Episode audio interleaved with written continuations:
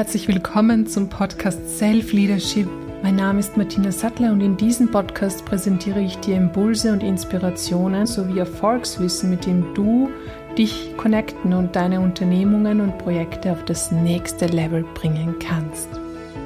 Und für die heutige Podcast-Folge darf ich mit Doris Wagner, Steuerberaterin, Unternehmerin, Vortragende, Lehrbeauftragte sowie auch gute Freundin sprechen.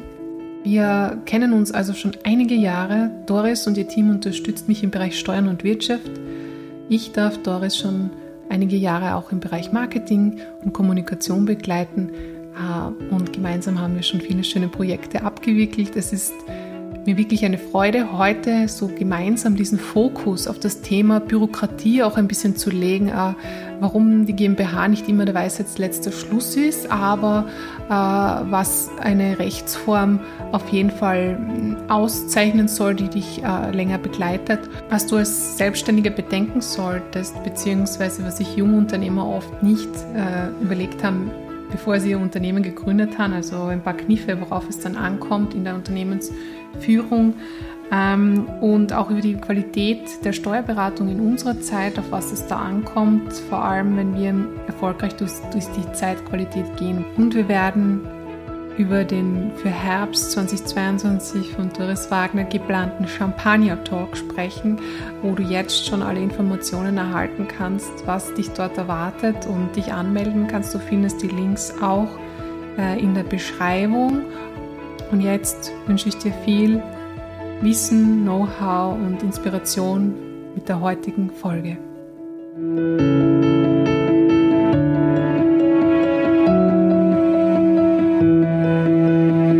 heute das Thema Steuern und Wirtschaft in einer besonderen Facette, in einem besonderen Haus. Wir sitzen hier im Grand Hotel Wiesler in Graz, die erste Adresse. Aber jetzt einmal herzlich willkommen, Doris. Schön, dass du da bist.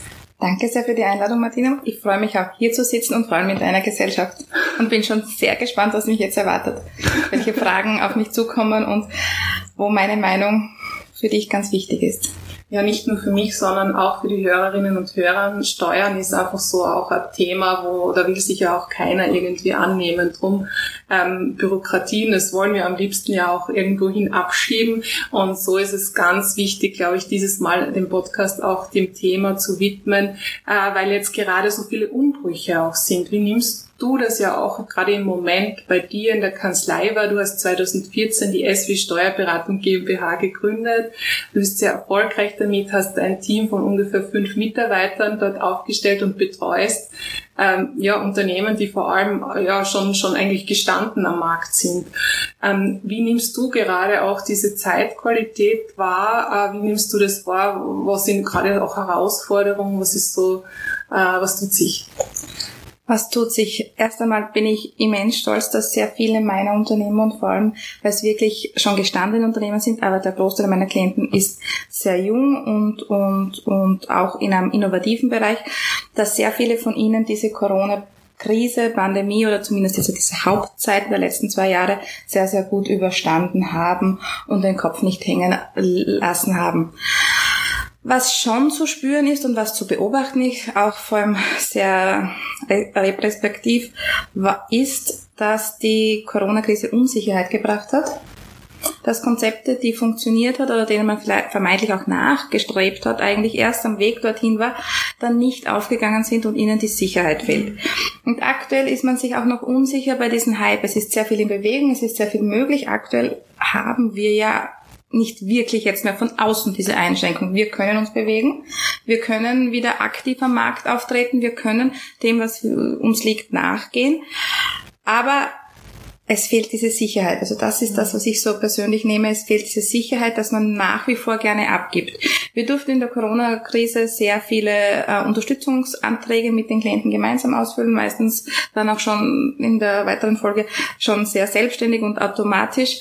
Und da gibt's jetzt noch immer diese Sicherheit, was dürfen Sie, was können Sie jetzt da wieder ganz alleine. Also da gibt's so ein an der Hand nehmen noch ein, ein Unsicherheitsfaktor, der einfach zu spüren mhm. ist, auch wenn jetzt der Bankenwechsel stattfinden sollen oder irgendwo eine Anmeldung stattfindet, was jetzt nicht unbedingt was mit Steuern zu tun hat oder eigentlich gar nicht. Und wo man sagt, man fragt einmal nach, mache ich da vielleicht nicht was falsch, habe ich was übersehen, wohin könnte die Reise gehen. Also der Unsicherheitsfaktor ist nach wie vor spürbar, aber wie gesagt, dass ich hoffe es, dass diese jungen äh, motivierten, dynamischen Unternehmer auf Fuß fassen und vielleicht gerade aus dieser Krise am meisten für die Zukunft gelernt haben, dass sie eben nicht ähm, wegfegbar sind und dass sie wirklich neue Wege gefunden haben, sich und ihr Unternehmen zu positionieren und sich in ihrer Persönlichkeit gewachsen sind. Und jetzt geht's halt das, was wir gelernt haben, auch umzusetzen und durch Zeit, Zeit ist immer so ein Faktor, der bringt uns ganz viel und, und viele Erkenntnisse und vor allem Sicherheit. Mhm. Mhm. Und was halt das Ergebnis der Sicherheit ist, ist das Überwinden von Angst. Und Angst war halt sehr, sehr lähmend und macht vielleicht auch ein bisschen Wirbel aktuell so. Ja, ja. Ja, also das spüre ich auch so in der Beratungspraxis ist es einfach für Angst da. Und gerade als Unternehmer, wo du doch am Markt stehst, agieren sollst, ähm, bist du jetzt mehr mit Ängsten konfrontiert wahrscheinlich als äh, je zuvor. Und doch sind, wie du es jetzt auch richtig oder auch, so sehe ich es auch, gesagt hast, äh, viele Unternehmen aus der Krise auch hervorgegangen. Also kann man schon auch sagen, dass diese Krise auch eine Chance birgt, auch jetzt noch ähm, als ähm, Selbstständiger, als Unternehmer äh, was Neues auf den Markt zu bringen und äh, trotzdem dieses Risiko einzugehen. Natürlich, absolut. Die, die Welt wurde zunehmend digitaler. Also Digitalisierung war in aller Mund und man hat gesprochen, man hat Konzepte und so weiter super vermarktet. Also die klassische Marketingstrategie und die klassische Umsetzung hat, hat gewirkt vor der Corona-Pandemie, dann kam die Corona-Pandemie und dann musste das, was so lange gepredigt war, was angepriesen war, was mit äh, Projekten, Workflows verbunden war, auf einmal von heute auf morgen umgesetzt werden. Und da sind ganz tolle Ideen entstanden und viele Unternehmen agieren jetzt da flexibler, motivierter und anders und sehen, wie Unternehmen stattfinden kann und mhm. wirklich losgelöst von starren Konzepten. Man muss an einem Platz sein, man muss präsent sein, auf jeder Veranstaltung physisch Handshake machen. Nein, das geht auch alles ganz anders. Ähm, wirklich die unterschiedlichsten Konzepte sind gewesen. Also wir haben Unternehmer begleitet, die haben dann wirklich mitten in der Krise gesagt, nein, ich will jetzt gründen. Also da war schon der Plan Anfang 2020, man setzt um, man geht in die Gründungsphase und dann kam noch die Krise, hat man noch zugewartet und ist im sicheren Hafen vermeintlich geblieben. Und da gibt es schon einige, die dann gesagt haben, nein und jetzt dann nicht mehr, ich will mich verwirklichen und habe jetzt überlegt, wie könnte es funktionieren.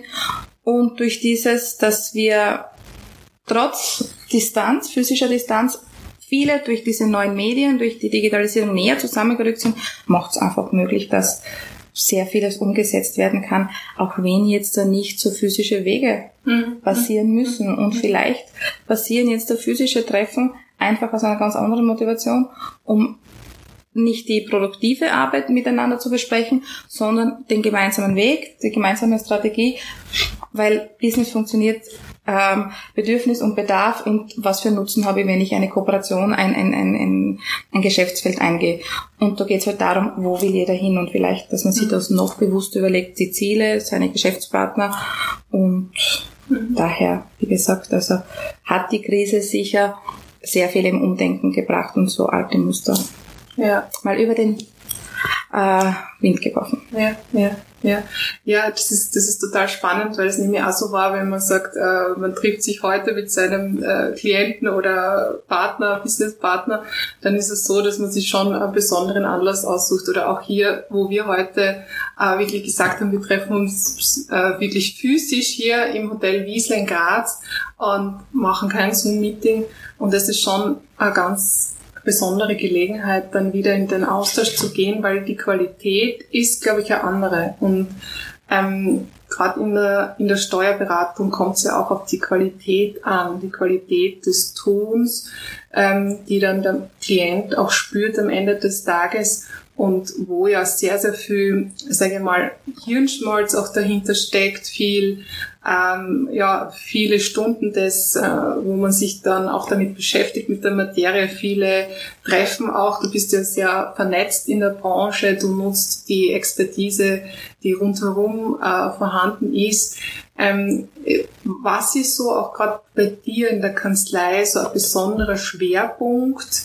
Ähm, warum du jetzt deine Klienten noch besser unterstützen kannst als vielleicht ja jetzt der Mitbewerb, sage ich mal. Also ich nehme das halt bei dir so stark wahr, dass du durch deine Qualitäten die Qualität ja noch weiter erhöhen kannst. Aber vielleicht so was, was, was du da ähm, ja für, für euch oder für dich auch definiert hast. Für mich ist das ganz wichtig, ähm, dass Klienten gerne mit uns sprechen und mit uns zusammenarbeiten. Als ich anfing in der Steuerberatung, ähm, war eines meiner ersten Gespräche mit einem Klienten, wo ich nicht gleich mit Klienten auch sprechen durfte. Auch das ist zum Beispiel so ein völliges äh, altes Paradigma, glaube ich, dass man sagt, man muss sich das beweisen und darf man sie auf die Unternehmer loslassen, den jungen Nachwuchs. Also auch diese Meinung teile ich nicht, weil man lernt wie die Unternehmer ticken und dass jeder persönlich sein muss, war eines meiner ersten Gespräche mit den Klienten, denen ich gesagt habe, dass sein Jahresabschluss fertig ist und dass wir ihn einladen wollen zur Besprechung und so weiter. Und dass er sagt, der Besuch beim Steuerberater ist wie beim Zahnarzt, das ist so furchtbar, ist immer mit Angst behaftet und er geht da schweißgebadet rein und hofft, dass er nicht noch schweißgebadet da rauskommt und so weiter. Und für mich war das so etwas, das ich sehr mitgenommen habe und was ich jetzt natürlich in meiner eigenen Praxis, äh, in meiner eigenen Kanzlei nicht umsetzen will, dass sich der wie am Zahnarztstuhl bei mir fühlt, sondern es geht um sein Unternehmen und ich sage in meiner Unterrichtstätigkeit zum Beispiel immer, wenn ich über Rechnungswesen anfange zu sprechen, ist dass wir das Unternehmen, dieses ganze Miteinander, diese ganzen Verbindungen in Zahlen darstellen. Wir machen nichts anderes als seine gelebte Praxis, als sein gelebtes Unternehmen in Zahlen darstellen. Wir haben ein, ein Thema, dass wir an gesetzliche Regelungen gebunden sind. Das heißt, wir müssen jegliche Unternehmen, Persönlichkeiten in den Rechtsformen, da gibt es ein paar Varianten, in dieses Korsett hineinbringen. Und mein Ansatz ist, dass man versucht, diese Individualität, die jeder Unternehmer hat, auch dort mit reinzubringen und im Zahlenmaterial aufzuarbeiten. Aber wichtig ist, dass er uns wirklich eher als Partner sieht und nicht als jemanden, der auch noch mit dem Zeigefinger darstellt und oder ein verlängerter Arm der Finanzverwaltung. Auch die setzen nur um. Die setzen ein Steuermaßnahmenpaket um, was beschlossen wurde, was ähm, dem Gemeinwohl dient, weil Steuern sind auch die, Ein die Einnahmequelle unseres Staates, in dem wir leben, der jetzt durch Subventionen sehr viele Unternehmen das Überleben zugesichert hat. Darüber kann man diskutieren, kann man auf verschiedenste Art und Weise stehen, war nicht immer leicht.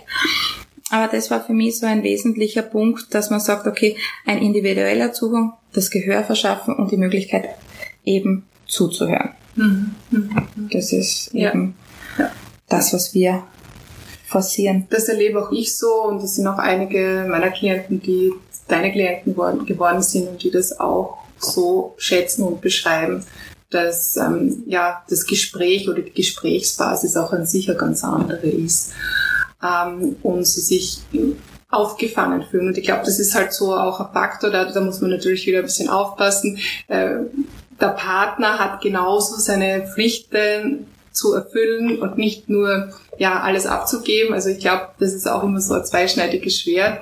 Ähm, die Hand geben und der Wegbegleiter sein und dann doch den Schubser und jetzt machst du es mal alleine, jetzt springst du ins kalte Wasser und äh, es ist dein Unternehmen und du darfst da jetzt, äh, du darfst da jetzt wirtschaften tun. Wir können dich da nur irgendwie freispielen und das ist so schönes Bild, das du jetzt gemalt hast mit dem Übersetzen in Zahlen. Ja, also du ähm, bringst es in ein Korsett der Zahlen, das dann wiederum das Finanzamt erhält oder auch überhaupt äh, das dem betrieblichen Rechnungswesen dient und, äh, und wo dann quasi diese ganze unternehmerische Tätigkeit so aus Nullen und Einsen nicht im digitalen Sinn, sondern im, ja, im steuerlichen Sinn dann auch besteht. Und das ist, das ist ein wirklich schönes Bild. Und ich glaube, so kann man vielleicht sich auch ein bisschen eine Angst nehmen vor dem Ganzen.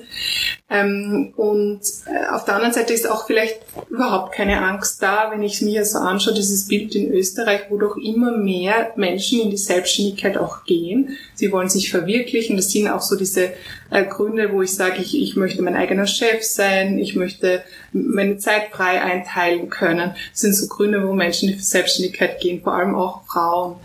Ähm, äh, was, was sagst du, wenn, wenn du hast viele gestandene Unternehmer, was sagst du aber, wenn jetzt jemand zu dir kommt äh, mit einer Neugründung, was sagst du zu dem, äh, auf was er dann doch achten soll? Also wenn er jetzt diesen Schritt ins kalte Wasser wagt, was bedenken viele gar nicht? Als erstes gratuliere ich ihm mal, oder ihr, weil es eine tolle Reise ist.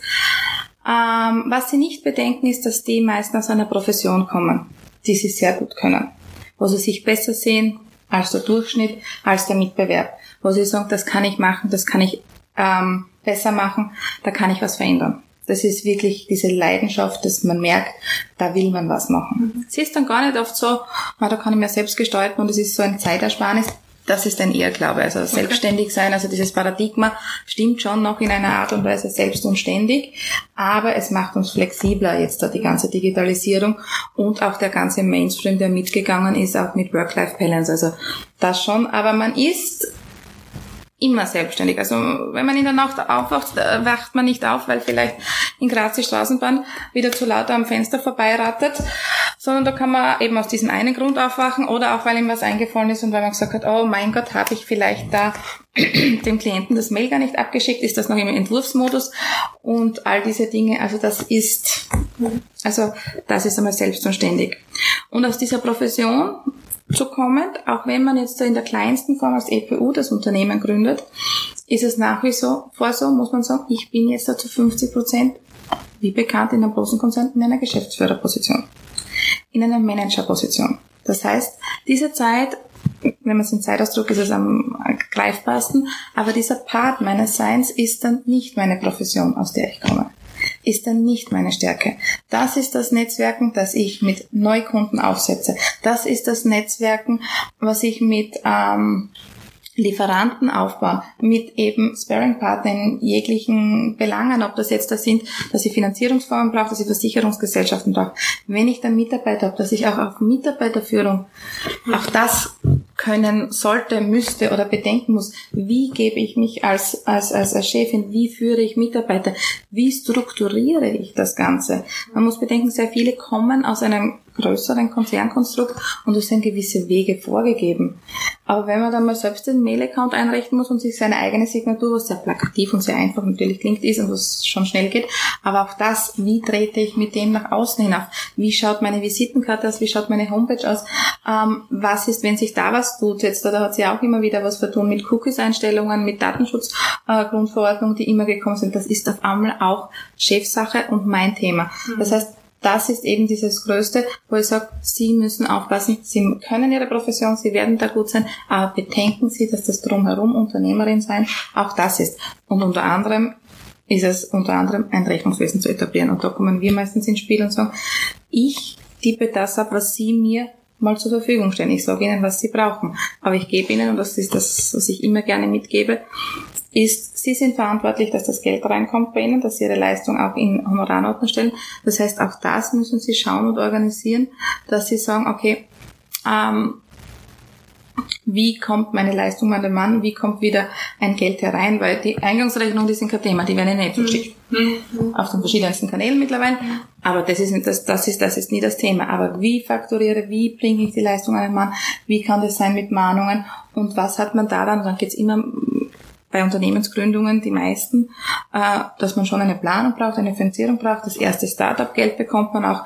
Aber was sind so Finanzierungslücken? Kennt man aus der Betriebswirtschaft. Okay, wie viel muss ich in Vorleistung gehen? Wie mache ich das und so weiter? Äh, die Fakturierung, wie etabliere ich mein Mahnwesen? Und man darf das wirklich nicht unterschätzen, wie viel Zeit für diese Dinge in der Organisation, in dem, dass ich diese Basis, diesen schönen Rahmen bilde, wo ich dann wirklich wieder kreativ sein kann, wo ich dann wieder meine Leinwand bemalen kann und eben mein Unternehmen so bunt wie es ist nach außen hin darstellen kann. Ja, also diese Bausteine, die dann vielleicht dieses ganze Fundament schaffen und dann eigentlich auch das Dach und das, die Fenster. Also du baust ein komplett neues Haus, also nicht nur im Außen, sondern auch du musst das wirklich für dich einmal aufbauen, diese Basis. Ne? Also das ist genau. Festung, wo du... Man richtet nicht ein Zimmer ein schön und denkt sich, okay, ich habe einen schönen Couchtisch gesehen und eine schöne Wohnlandschaft. Nein, also da muss man wirklich sagen, okay, es braucht auch das drumherum, dass das eben genauso wirken mhm. kann, mhm. wie es wirklich ist. Also Und das wieder, so wie zu meiner ersten Frage zurückkommt, gibt Sicherheit. Also das muss man ganz ehrlich sagen. Wenn Sie da jetzt wissen, die Unternehmer, ähm, es ist gut abgesichert, ich habe da Unterstützung, da wende ich mir meinen Steuerberater, ich habe einen Bankbetreuer, der hilft mir, ähm, wenn dann vielleicht irgendwo was nicht äh, so eingetreten ist wie geplant, oder ein Versicherungsberater, der sagt, okay, was sind die potenziellen Risiken, was musst du dich absichern, was hat sich geändert durch deine Unternehmerstellung. Also da sucht man sich die richtigen Berater und hat natürlich auch da die Aufgabe, man muss mit ihnen schon kommunizieren. Also ja.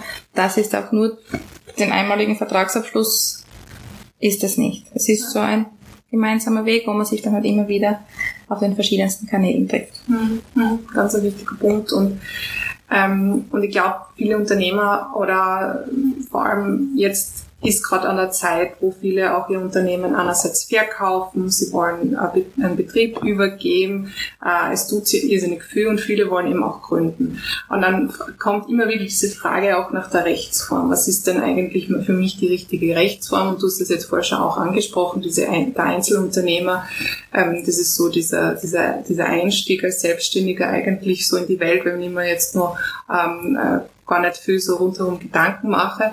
Ähm, es kommt aber auch immer wieder auch die Frage auf, also so beobachte ich, äh, ich es auch zumindest, ja, wenn ich meine Haftung beschränken kann, dann würde mir ja eine GmbH auch am meisten bringen. Und ich weiß, wir haben auch im Rahmen des ähm, Jubiläumsmagazins, das ich mit, dir, mit euch machen durfte, vor jetzt im Juli acht Jahren zum fünfjährigen Jubiläum von der SB auch dieses Frage Rechtsform ein bisschen beleuchtet, äh, weil das sehr komplex ist. Und deswegen weiß ich, das würde jetzt sehr, sehr tief gehen. Ähm, den Artikel können wir danach gerne noch verlinken. Äh, aber, aber so jetzt da vielleicht auch ganz grob gesprochen, Doris, was, was, äh, was sind tatsächlich so auch die Vorteile, wenn ich sage, ja, ich, oder wann macht es überhaupt Sinn, eine GmbH oder eine Limited oder was auch immer zu gründen, in, statt einer Personengesellschaft, also eine Kapitalgesellschaft, wie die GmbH auch ist. Ähm, um nur kurz dieses Gespenst oder ich, Gespenst Limited aus dem Raum zu bringen, das wird aktuell überhaupt nicht mehr beraten, dass mhm.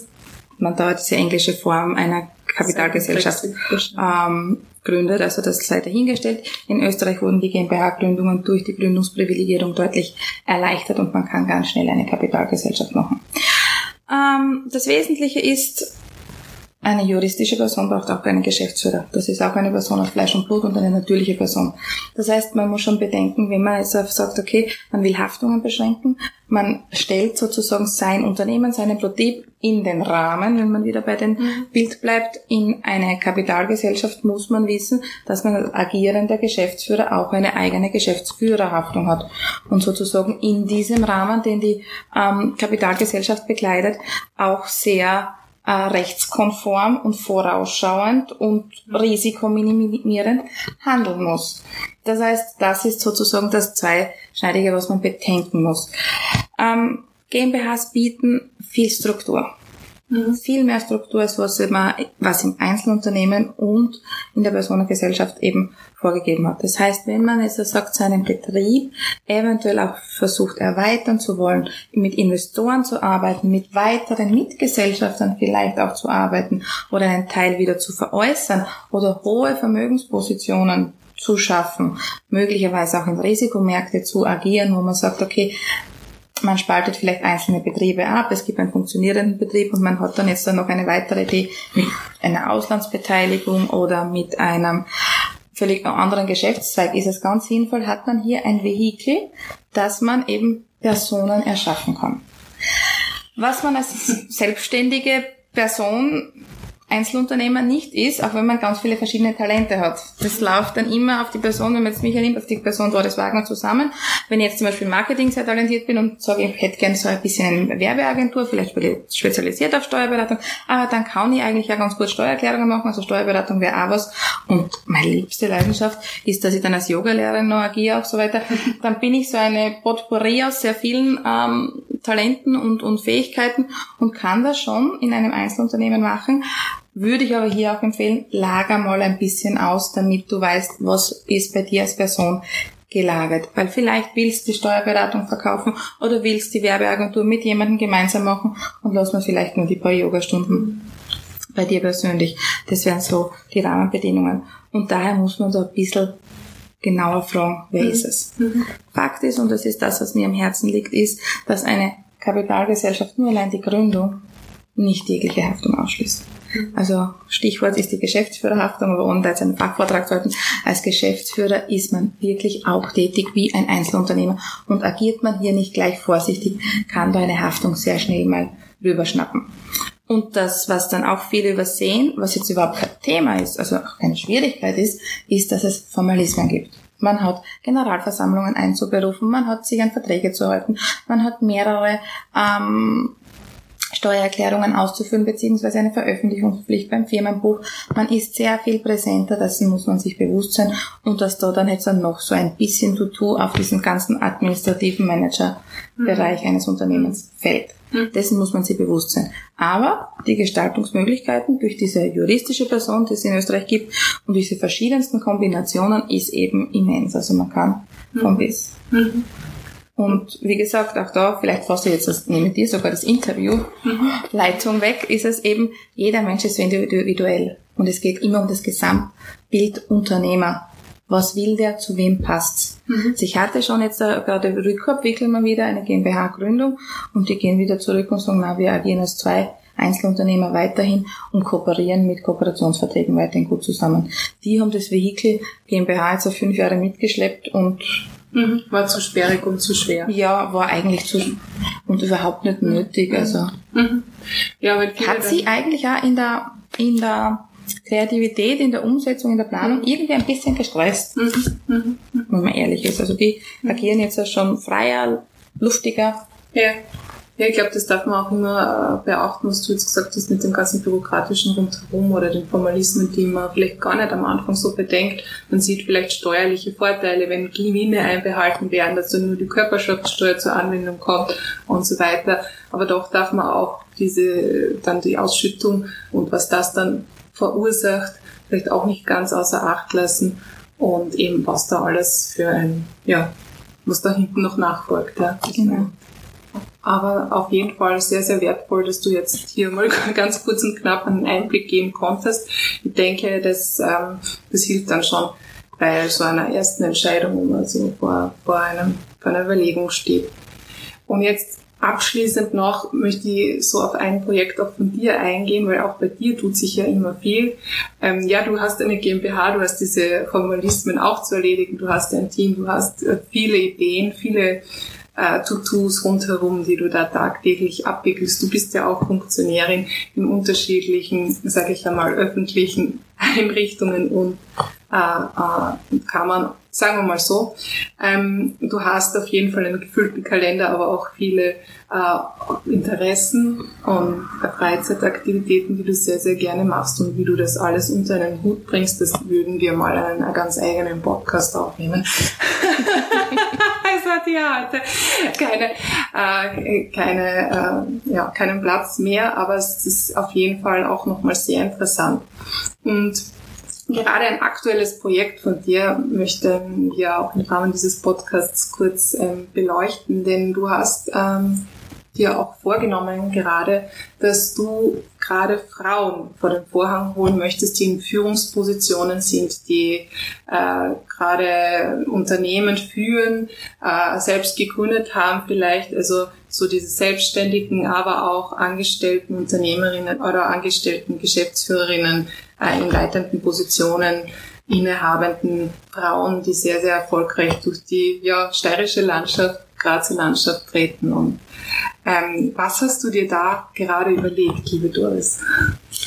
Ähm, ich habe mir so eine Art Champagner-Talk überlegt, ähm, den ich gerne mit wirklich coolen diversen Unternehmerinnen aus der steirischen Szene durchführen will. Also wo wir auch ins Interview gehen werden, wo wir sprechen werden über Leidenschaft, über Beruf als Berufung, über eine Work-Life-Balance, die mm, ganz spannend und kreativ ist mhm. und über die Position Frau auch in der Wirtschaft. Es wird so häufig schon darüber gesprochen und gelebt. Und noch immer ist es so, vorm Vorhang stehen dann doch wieder überwiegend Männer. Und dann ist dann vielleicht auch das beleuchtet, dass es reine äh, Frauenveranstaltungen geht und nicht outen jetzt da, aber auch das bin ich gar kein so großer Fan davon. Also auch nicht von Männerbünden oder jetzt da ganz nur ein Frauenbusiness Abend, Evening, Breakfast oder was auch immer, sondern jetzt da konkret diese Durchmischung macht es. Und jetzt äh, begebe ich mir aber trotzdem auch selbst wieder aufs Glatteis und ziehe jetzt da auch nur mit Frauen vor diesem Talk und vielleicht ist es die erste Runde des Champagner Talks, die ich sehr weiblich besetzen will, weil ich in den letzten Jahren so viele tolle Unternehmerpersönlichkeiten, Unternehmerinnenpersönlichkeiten kennenlernen durfte, die ganz auf eine eigene Art und Weise Business machen. Mhm. Zum Thema Champagner gibt es einen privaten Zugang und einen, der was vielleicht auch Marketing, PR technisch ähm, es besser wahrscheinlich erklärt. Champagner wird sehr viel mit Exklusivität verbunden, mit einer mit einem sogenannten Gebietsschutz, ähm, mit Genuss und eben dadurch, dass es auch prickelnd ist mit Lebendigkeit. Und ich glaube, dass alles ähm, verkörpern in einer Art und Weise Frauen, die eben auch an der Spitze agieren und ihre Ideen und Visionen eben in die Öffentlichkeit bringen. Und noch immer wird ihnen oft zu wenig Gehör äh, verschaffen, um diese andere Art des Führens eben auch darzustellen. Und es mhm. ist eine Art, andere Art des mhm. Führens. Und es ist völlig okay, es ist nicht besser und nicht schlechter. Mann und Frau haben unterschiedliche Stärken und Fähigkeiten und die Kombination macht es. Und eine Frau führt halt zum Großteil überwiegend weiblich. Es wirkt etwas weicher, es wirkt etwas offener, es wirkt etwas möglicherweise auch ähm, diverser. Und Frauen definieren, glaube ich, auch Erfolg ganz anders. Und da bin ich schon gespannt, was wir zum Beispiel da rauskitzeln, wie sie dann immer Erfolg definieren. Ähm, und, und es ist eine Art von Exklusivität auch, weil es eben noch immer in der ähm, niedrigeren Anzahl eben vorkommt. Und, und aber dennoch eben das Ansehen genießen. Und das darf man schon auch sagen. Und so bin ich auch sehr froh, dass es nicht jetzt da immer an Ansehen mangelt. Also wie gesagt, es ist schon ein Umdenken passiert, vor allem in den letzten Jahren, dass Frauen schon sehr viel Wertschätzung auch gegenüber äh, ausgesprochen wird, die diesen Weg des Unternehmertums gehen, die den Weg an die Spitze geben. Aber es fordert halt von vielen mhm. Frauen eben doch immer wieder Ellbogen, äh, Aktivität und somit ein paar Züge, die sie vielleicht auch von unseren männlichen, wir von unseren männlichen Kollegen lernen können, um eben auch uns das Gehör zu verschaffen. Und jetzt will ich eine kurze Bühne bieten mit diesem Champagner-Talk, den wir über den Sommer durchführen werden, mit acht bis zehn äh, Persönlichkeiten, ähm, um eben diese Besonderheit Frau als Führungskraft, Frau als Unternehmerin darzustellen und auch wie divers sie eigentlich mhm. ist. Ja, total schöne Überlegung. Aber es geht ja auch wahrscheinlich um den guten Geschmack. Ne? Also das wäre jetzt die private Komponente und eine private Bevorzugung. Ja, das stimmt. Der gute Geschmack, den auch Frauen haben, wenn sie ähm, als ihre, ihr Potenzial in solchen Positionen ausleben. Also die machen das anders, sie haben eine andere Führung. Ich glaube, das ist so gesagt. Und ich freue mich ja schon total, da mit dir diesen Weg auch zu gehen und dich da ähm, auch äh, medial zu unterstützen, um das herauszukitzeln und zu schauen, was ist es dann wirklich, wie, wie ist der Geschmack von jedem so äh, gelagert. Mhm. Ja. Es ist eine großartige Chance jetzt jedenfalls. Ihr, ihr werdet da exklusiv dazu auch eingeladen und wir werden alles verlinken ähm, im, im Podcast auch tatsächlich, dass ihr dann tatsächlich äh, die ersten Erfolgen nachlesen und nachhören könnt. Und jetzt abschließend, liebe Doris, vielleicht noch so eine Botschaft an die Community per se, wo man sagt, ja, okay, es, es gibt so viele Unsicherheiten, wir haben es jetzt gerade nochmal besprochen, es gibt aber auch so viele Chancen und, ähm, und jeder hat so diesen Wunsch, erfolgreich zu sein. So ganz egal, wie Erfolg definiert wird. Was sind so jetzt auch äh, vielleicht, wie würdest du, sagen wir so, wie würdest du jetzt an die Community ein Erfolgsrezept weitergeben? Ich weiß, es ist so breit gefächert und so äh, gar keine leichte Frage. Aber vielleicht äh, fallen dir so drei, vier Punkte ein und vielleicht nur ein Punkt, wenn du da weißes Blatt Papier hättest und wirklich so dieses Rezept an all jene schreibst, die gerade auch auf einem ja, so an einer besonders herausfordernden Stelle in ihrem Leben stehen oder als Unternehmer an einer herausfordernden Stelle stehen oder eben auch überlegen, wie gehe ich jetzt weiter. Du hast mir die Frage vor mittlerweile drei Jahren gestellt bei unserem letzten größeren Interview zu meinen fünf Jahren das Firmenjubiläum. Ich habe damals Erfolg definiert und es war ganz prägend durch viele eigentlich persönliche Schicksalsschläge ähm, damals. Und weil ich gesagt habe, Erfolg ist, das Richtige zu tun zur richtigen Zeit und dieses Privileg herauszunehmen. Drei Jahre später kann ich ergänzen oder was da eh schon mitschwingt, aber was eben durch diese letzten drei Jahre noch mehr herausgekommen ist, selbst zu wissen, wer man als Person ist, mhm. welche Stärken und Schwächen man hat und welche Unternehmerpersönlichkeit man sein will. Und jede Unternehmer, die dieses Bild von sich nicht aufzeichnen können, müssen beginnen, also ist meine Empfehlung, hier daran zu arbeiten. Mhm. Denn Erfolg ist was höchstpersönliches. Und es ist völlig legitim, auch den Erfolg für sich persönlich an Kennzahlen zu nominieren. An einen bestimmten Wert, an einen Eurowert, an einer Rentabilitätskennzahl ist völlig legitim. Aber dann entspricht das meinem Naturell und meinem eigenen Glücksempfinden und Erfolgsempfinden. Mhm. Das heißt, mein erster Schritt für das wäre mal wirklich die Reise zu sich als Unternehmerpersönlichkeit. Und die Unternehmerpersönlichkeit, wie gesagt, ist auch das, was ich vertrete, ist nie getrennt von der Privatperson. Also das ist schon ein Gesamtpackage, ja. was man mitbringt und erfolgreiche Unternehmen sind auch nie getrennt. Die sind nicht um 8 Uhr früh von, von 8 bis 17 Uhr ganz anders, als wenn sie dann, wenn man sie außerhalb äh, offizieller Öffnungszeiten findet. Was es dann bedarf, ist die Lust am Entdecken, die Lust an Veränderung. Man muss bedenken, nichts, also das ist jetzt da wie gesagt schneller gewesen. Ähm, diese Scheu muss man ablegen. Man muss sich dem stellen, dass man nie weiß, wenn man in der Früh das, die Tür zum Unternehmen aufmacht oder den Laptop hochfährt, was begegnet mir. Mhm. Das heißt, das wäre ganz wichtig, sich mit dem Thema auseinanderzusetzen, dass Veränderung, ähm, Vielfalt, ähm, Diversität aktuell besser sind, äh, stärker hervorkommen wie noch nie zuvor.